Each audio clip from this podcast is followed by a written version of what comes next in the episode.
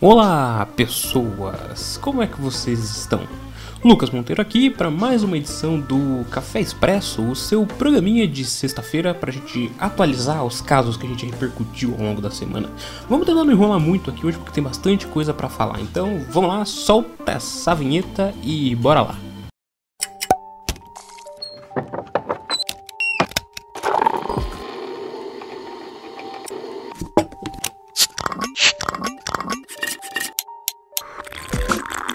Começando pela segunda-feira, quando destacamos o novo desdobramento da investigação que apura o suposto uso de caixa 2 na campanha do ministro do Turismo Marcelo Álvaro Antônio. Bem, lá a gente disse que as candidaturas laranjas estavam envolvidas no caso também tudo mais, e que agora até o presidente Bolsonaro foi envolvido na história, dizendo que as candidaturas e os caixas 2 foram para alimentar a campanha presidencial dele. Enfim, o ministro ele rechaçou qualquer hipótese de candidaturas laranjas e afirmou que não pretende sair do cargo por conta disso. Já o presidente Jair Bolsonaro, no dia que publicamos o programa, ele atacou a imprensa novamente, dizendo que querem associar ele ao esquema de Minas Gerais. Como ontem a Folha de São Paulo querendo me ligar ao, ao problema de Minas Gerais. Um esgoto a Folha de São Paulo. Lamento a imprensa brasileira agir dessa maneira. O tempo todo mentindo, distorcendo, difamando.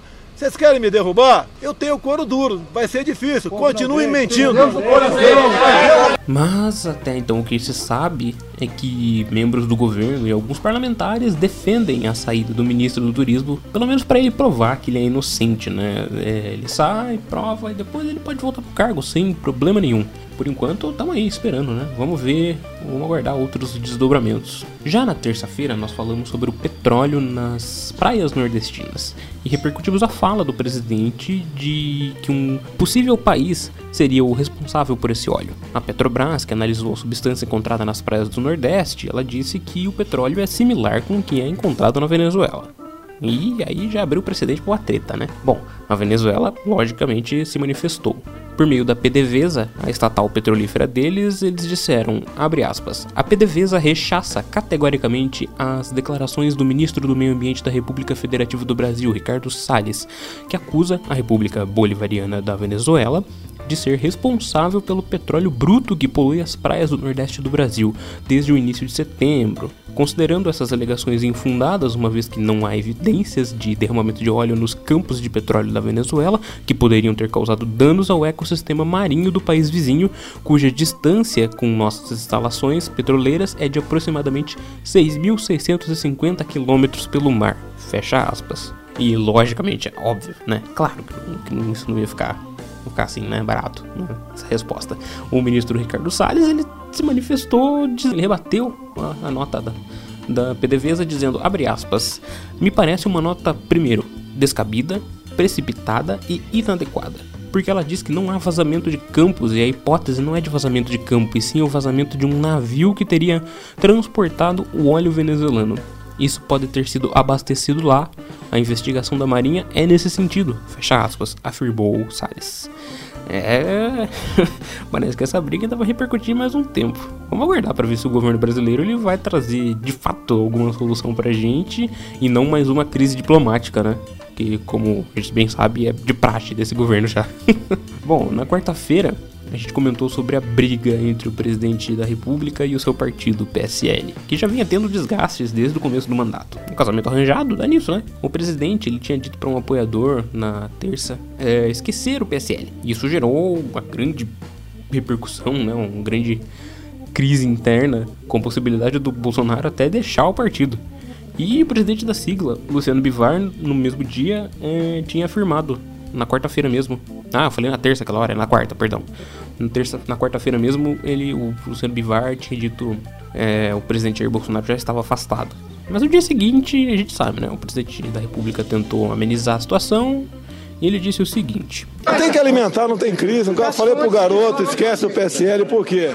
Ele, ele é candidato a pré-candidato a vereador, e se começar a falar em partido, é campanha antecipada. Isso que eu falei pra ele. Ele ainda comparou, né? Ele fez como, como as, un, as únicas analogias que fazem sentido na cabeça do presidente são de relacionamentos. Então ele comparou que é como um, um casamento que sempre tem brigas fazer o quê? Esse problema esquentou por conta das novas denúncias contra o ministro do Turismo. A questão vem irritando o presidente Bolsonaro, que acabou dando aquela declaração pro seu apoiador. Eu não gosto muito de trabalhar com especulações aqui, tanto que a gente só tenta colocar áudios o mais possível para ressaltar o que a gente está dizendo, né? para confirmar que a gente não está falando nada de boca para fora. Mas muito é, tem se falado nos bastidores sobre o presidente ir para a nova União Democrática Nacional, a UDN, o partido que existia antes da ditadura militar e abrigava o pessoal da ala conservadora da política. É, existem movimentos, de fato, para refundar a UDN e que tem a chance de passar a se chamar conservadores a partir de agora, a partir do momento que o TSE deferir que ela pode voltar a existir. Não existe nada certo de que o presidente vai para lá e nem de que vão conseguir de fato refundar a UDN. Fica aí a informação extra para você, caro ouvinte. Né? E por fim, sobre as torturas que vêm sendo realizadas contra os detentos em penitenciários do Pará.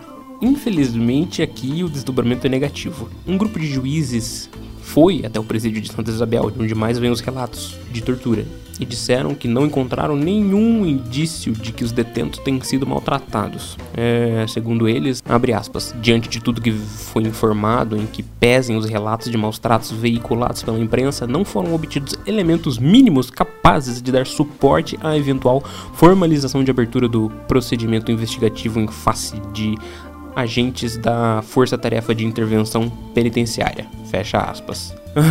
É, é difícil, é difícil. Nós estaremos aguardando mais algum posicionamento do Ministério da Justiça a respeito. E eu espero que as pessoas que estão presas lá fiquem bem, né? Por mais que sejam presidiários, ainda assim são seres humanos, como a gente já disse no nosso programa de quinta-feira. É isso. Né, esse foi o nosso Café Expresso desta sexta-feira, 11 de outubro de 2019. Não se esqueça de compartilhar esse programa, ouvir, dar comentários, sugestões, críticas, etc. E não se esqueça também de nos seguir nas redes sociais no arroba Casa de Vó Podcast, a produtora maravilhosa que abriga o Café e Política. Muito obrigado pela sua audiência e até a semana que vem.